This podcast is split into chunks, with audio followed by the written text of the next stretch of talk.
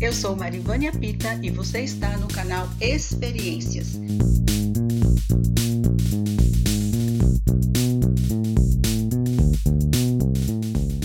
Hoje o episódio vai ser apresentado por mim, Helder Pita, eu que sou editor desse podcast Experiências. Estou agora na condição de entrevistador, porque agora será entrevistada nada mais, nada menos que a podcaster. Ela que é graduada em Geografia e pós-graduada em Leitura, Escrita e Sociedade pela Universidade Estadual da Bahia. Foi diretora e coordenadora por mais de 20 anos, graduada em Pedagogia e especialista em Psicopedagogia, youtuber, podcaster, conselheira cristã e, nessa entrevista, está na condição de escritora, Marivânia Pita. Seja bem-vinda, Marivânia. É um prazer ter você aqui nesse episódio como entrevistada e não como apresentadora. Seja bem-vinda. É, é um prazer muito grande estar aqui na condição de escritora e ainda mais tendo o privilégio de ser entrevistada por você, Elton. Estou muito contente com o dia de hoje, com esse episódio. Estou aqui na maior expectativa. É isso aí. É, primeiramente, né, a gente vai comentar como você está na condição de escritora, a gente vai tratar sobre o seu livro, Estourando as Bolas Coloridas do Meu Mundo de Fantasias. Antes de tudo, eu queria saber o porquê desse nome, o porquê, o porquê que tem essas, essas reticências, e depois você fala que é do meu mundo de fantasia. Você pode falar um pouquinho pra gente? O título né, do livro, Porque Estourando as Bolas, coloridas porque cada bola estava representando uma situação que deveria ser desfeita. E do mundo de fantasias, porque as bolas foram surgindo devido a esse mundo de fantasia. E essa questão das reticências nada mais é do que uma questão estética, para realmente deixar o título de uma forma mais curiosa para quem lê e também porque é um mundo, que um mundo é diferente do outro, ou seja, cada pessoa tem uma forma de, de se ver, de, de viver, de ver o mundo. Então essa reticência está demonstrando isso também. Seria então meio que um limbo ali, uma coisa que fica um pouco vaga, então, no caso, né? Exatamente isso. Interessante. Qual foi o propósito, né? Quando você começou a, a escrever o livro, e a gente vai falar um pouco do processo mais para frente, mas quando você pegou essas escritas e, e entendeu que seria um livro, qual foi o seu propósito de, de fazer com que essas escritas se tornassem um livro? O meu objetivo era fazer com que as pessoas conhecessem uma, um processo que é simples e fácil de passar por ele para poder se desvencilhar de certas armaduras que a pessoa pode ter. Então, o meu objetivo maior foi esse, não de mostrar a minha vida, mas de mostrar um processo que é simples para qualquer pessoa. E a gente vai entrar um pouquinho nisso também, né? Esse livro, ele relata realmente algumas das, das suas vitórias, né? Essas dificuldades que você passou como que você foi vencendo e estourando cada bola. E ao mesmo tempo, ele também relata, né? Ele conta algumas peculiaridades, certas cores. E aí, né, nesse tanto de, de de coisas escritas, você entra na psicologia, na pedagogia, na área cristã. E aí eu quero saber como que você classifica esse livro, né? Porque pode ser que muita gente vá classificar esse livro como autoajuda, ou vai ter gente que vai achar que é um, é um livro autobiográfico. Eu queria saber de você o que, que você considera que esse livro. Esse livro é mais um livro autobiográfico do que um autoajuda mas ele não deixou de ser autoajuda. Então ele é uma mistura das duas coisas, né? Porque a partir da hora que eu conto algo que eu passei, estão também ajudando outras pessoas. Mas eu acho que é interessante a gente falar um pouquinho do livro em si, para os ouvintes é, se interarem sobre esse livro, né? Porque Sim. é um livro que a gente que eu falo sobre alguns os, o processo que eu passei para sair de um mundo que eu vivia mas esse mundo do qual eu vivia era um mundo que eu vivia de uma forma equilibrada, de uma forma realista, apesar de estar vivendo num mundo de fantasia. Esse mundo de fantasia foi criado por mim desde provavelmente desde quando eu estava sendo é, formada no ventre da minha mãe, porque eu tentei viver de uma forma que agradasse as pessoas. Por isso que a gente chama eu chamo de mundo de fantasia, que é esse mundo. Então é importante saber que as cores, como você colocou aí e me fez a pergunta, e que já adentrei na psicologia, mas na hora que eu escrevi o livro, eu não imaginava que as cores que eu estava usando para estourar cada bola estava diretamente ligada ao meu emocional. Isso eu só fui saber depois, né? Após o livro começar a ser feito como livro, como um projeto para ser editado. Então foi dessa forma que foi acontecendo. É interessante dizer que cada bola significa algo bem importante para mim, porque eu consegui estourar aquela situação, né? Consegui me desvencilhar de uma determinada situação e eu queria dar um exemplo de uma delas para poder ficar um pouco mais compreendido para quem está me ouvindo. Mais didático, é, no caso, né? Exatamente. Então, eu no meu livro eu expressei aqui 14 situações das quais eu passei e tive que me desvencilhar delas, como eu já disse. Houve um processo porque foi gradativo, eu não estourei todas as bolas de uma vez, né? Não saí de todas as situações de uma vez. E o mais incrível e interessante foi que quando eu passei por esse processo, Deus foi me orientando a cada situação que eu deveria sair.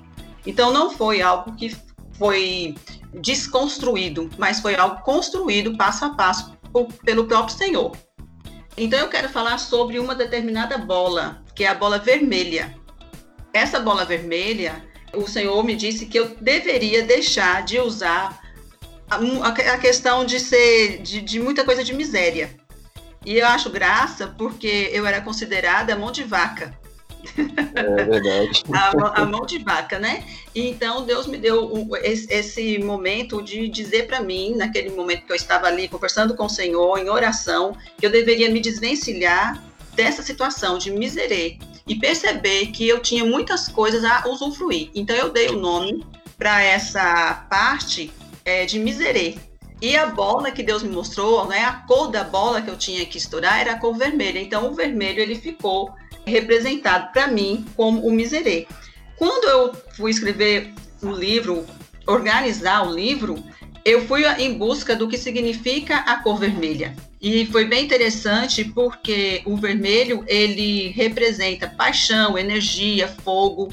Ele representa do amor ao ódio, né? Ele representa da vida à morte e representa a riqueza exuberante e vai até a pobreza miserável. Então eu achei bem interessante depois, quando eu fui pesquisar sobre a cor vermelha, que eu já tinha usado como miserê e foi o, o, a cor que Deus tinha me mostrado e realmente na psicologia ela retrata justamente essa parte que eu tinha que desfazer da minha vida.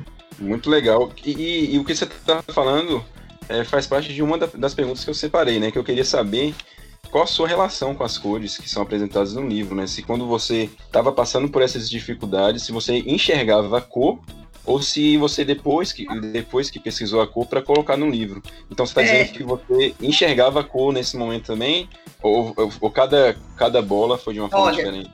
É, cada bola foi de uma forma diferente. Existia um momento que Deus dizia para mim assim: você vai estourar a bola cinza mas eu não sabia o que significava a cor cinza. Nós também não pesquisava, eu só ia orar a Deus e ele me falava: cor, é, é, esse cinza que você tem que desfazer da bola cinza é isso, isso, isso. Então, eu, é, a cor era dada é, com antecedência. Em outros momentos, Deus me falava: você vai, vai desfazer, por exemplo, do cansaço, de fazer tudo que as pessoas querem que você faça, uhum. sem você dizer não.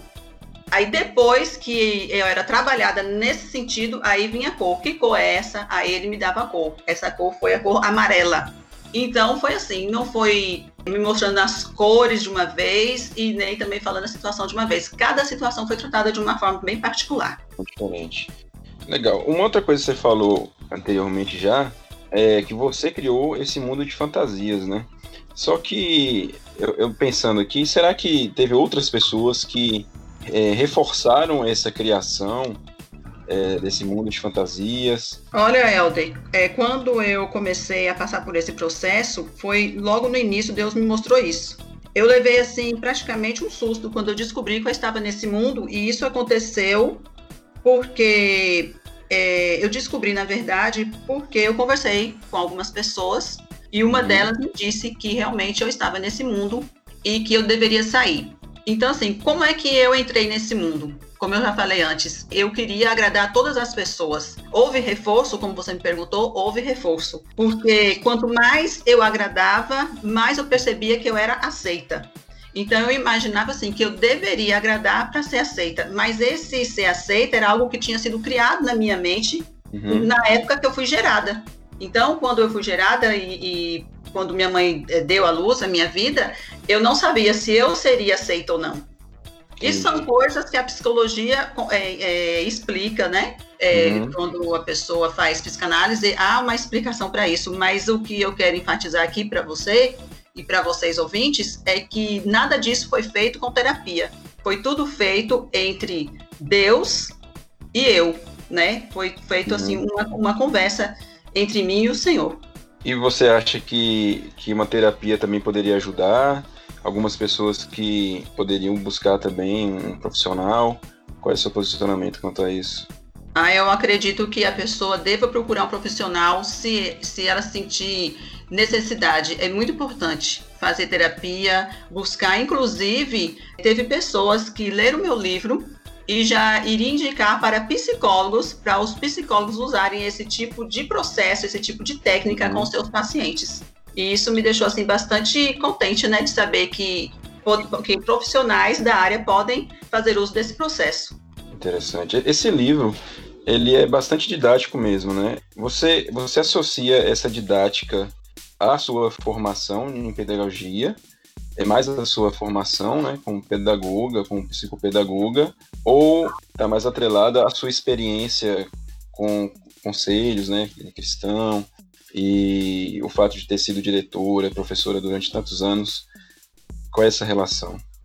Sem sombra de dúvida, é em relação ao meu curso de pedagogia nessa área de educação porque eu realmente quis fazer um livro didático. Eu, eu tinha o objetivo de fazer com que o livro atendesse a qualquer nível de leitor.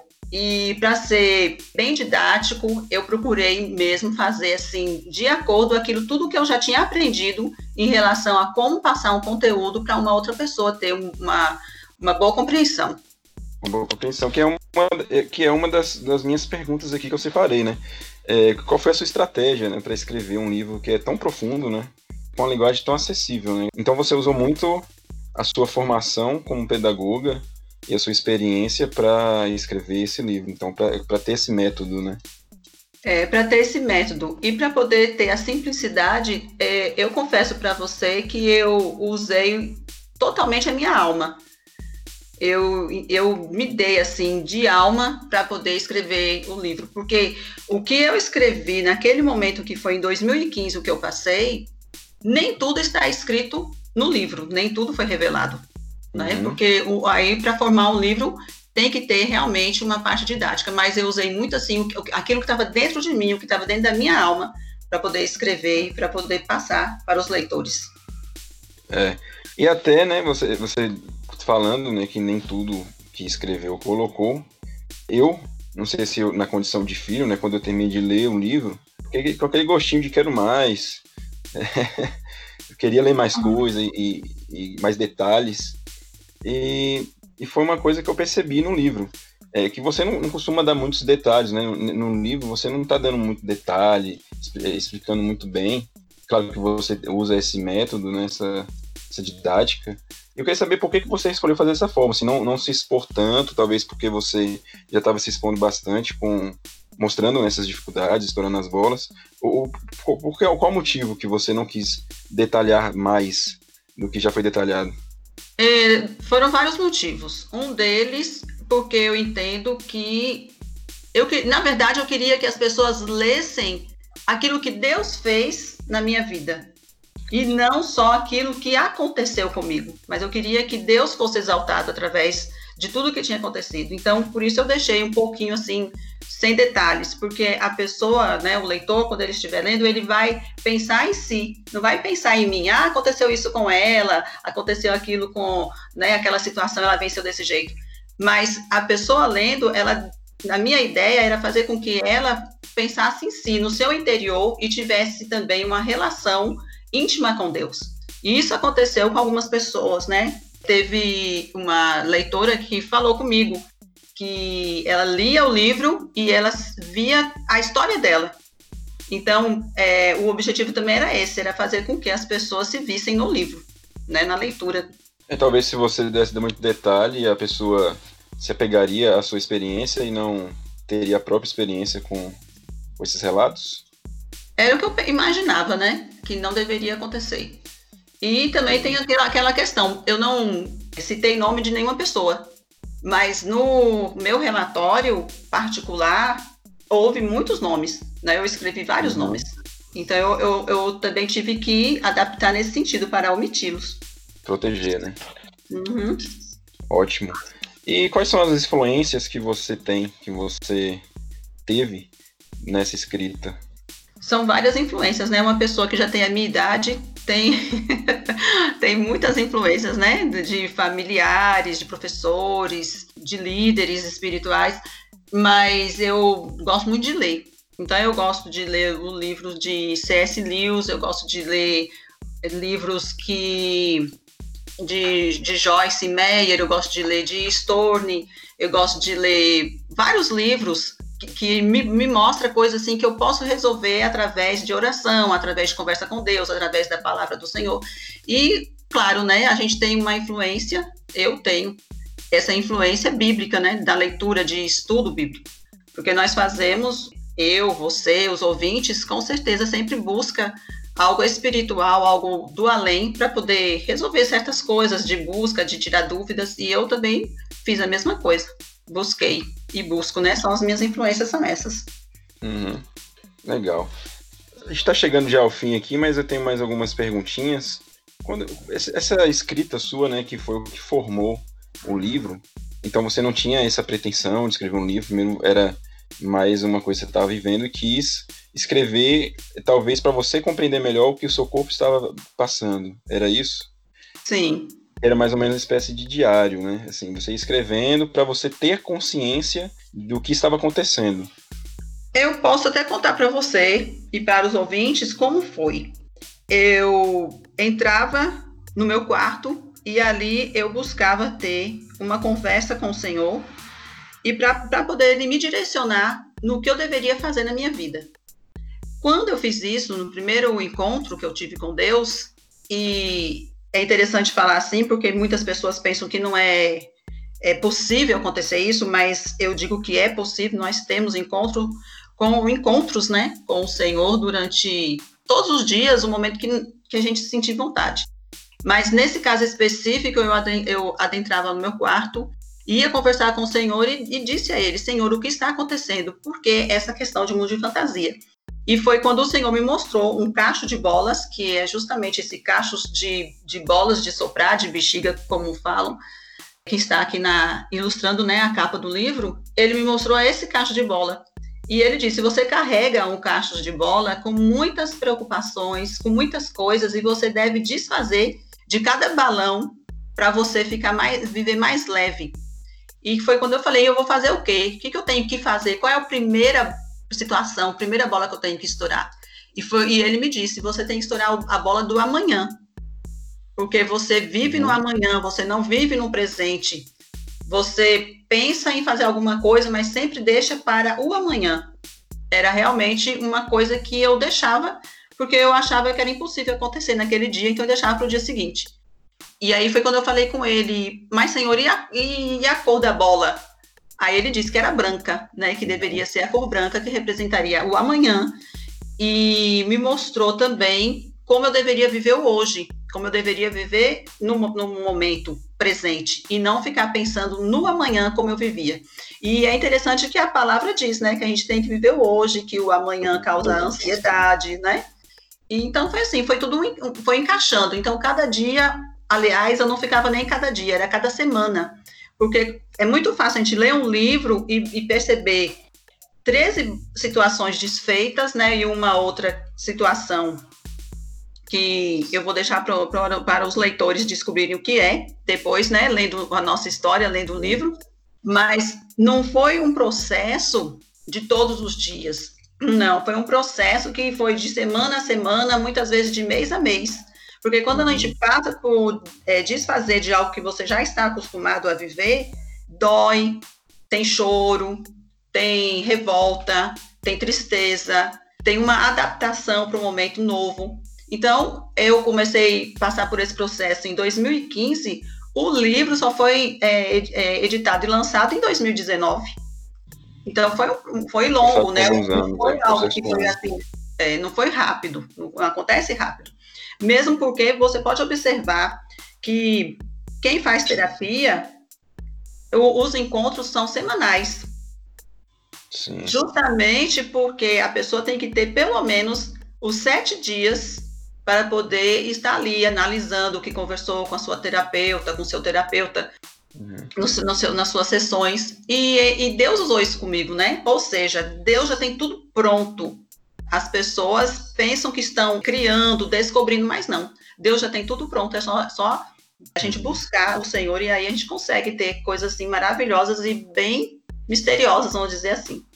Então, então você relaciona essas descobertas o que você trouxe à sua consciência do que você estava vivendo, às suas meditações e às suas orações a Deus, os seus momentos diários com Deus.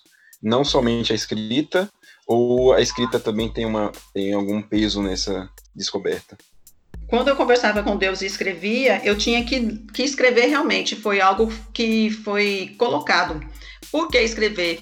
Porque eu tirava de dentro de mim aquilo que eu estava sentindo e depois eu tinha possibilidade possibilidade de voltar naquela situação e ler. E era bom porque eu, eu lia e me sentia motivada a continuar. Teve momentos que eu não queria mais dar continuidade, porque era muita dor, era muito sofrimento. Uhum. Mas teve momento que eu queria já estourar todas as bolas de uma vez, porque estava sendo muito bom, estava sendo muito gostoso estar vivendo de uma forma mais leve, sem segurar tanto peso. Entendi. E você continua estourando as bolas, não tem mais bolas, tem você tem enchido outras bolas que ainda não foram ainda totalmente enchidas e não está muito na, na seu, no seu campo de conhecimento. Como é que está nesse sentido aí? É, nesse sentido é, é, interessante porque muitas bolas já foram estouradas, né? Muitas outras. E muitas outras também ficam querendo aparecer, mas eu já não deixo mais ficar tão grande. Eu já vou, já, já conheço, né? Já, já passei por isso, então já sei como é que é o processo, então eu já vou tentando é, extingui-las. Mas geralmente algumas bolinhas querem aparecer. É, isso é normal. Acontece. É, inclusive, no, no ano que eu é, é, lancei o livro, também estava com uma bola gigantesca para ser estourada. E antes de estourar a bola, eu tive que esvaziá-la. Porque essa bola, ela foi uma bola assim que veio de uma forma assim que eu não esperava, mas é bem legal porque Deus está sempre junto com, com todas as pessoas. E comigo eu falo especificamente porque as essa bola Deus me deu de presente para que é como se fosse assim fechou o ciclo. Uhum. Me deu a maturidade para poder o ciclo ficar fechado e eu entender como é que Deus quer, me quer na realidade de hoje, né? Não mais do amanhã. E essa bola tá no livro também? Não, essa bola não. Essa bola não entrou no livro. Beleza, então a última perguntinha aqui para a gente finalizar. Aqui, né, na entrevista, você está na condição de escritora, mas a gente viu que você é uma pessoa versátil, né? Bastante atuante, fez bastante coisa. E eh, eu, eu pelo menos, estou curioso, não sei se o ouvinte também está curioso, espero que sim, é de saber quais são os seus próximos projetos, né? Não só no ramo da escrita, mas em outros meios também. Quais são os seus projetos para um futuro a curto e médio prazo? Eu tenho um projeto guardado de um projeto social. Tenho vontade de ter um projeto social trabalhando com crianças, é, é, motivando as crianças em relação a estudo, para que elas possam sentir vontade, alegria, é, motivação para, para estudar, para ler, para escrever, para ser uma pessoa atuante na sociedade. Esse é o meu projeto e eu penso muito sério, muito seriamente em desenvolver esse projeto social. Muito bom. Quero agradecer novamente a sua presença aqui no, nesse episódio. Eu aqui na condição de entrevistador, foi muito prazer, foi bastante divertido. Quero agradecer ao ouvinte que permaneceu até o final e ficar atento aos próximos episódios. Nesse podcast a gente tem o quadro Ele é Amor, tem também comentários de livros, livros cristãos e também entrevistas e que a gente está organizando entrevistas com outros escritores. Então fique atento e até o próximo episódio. Tchau!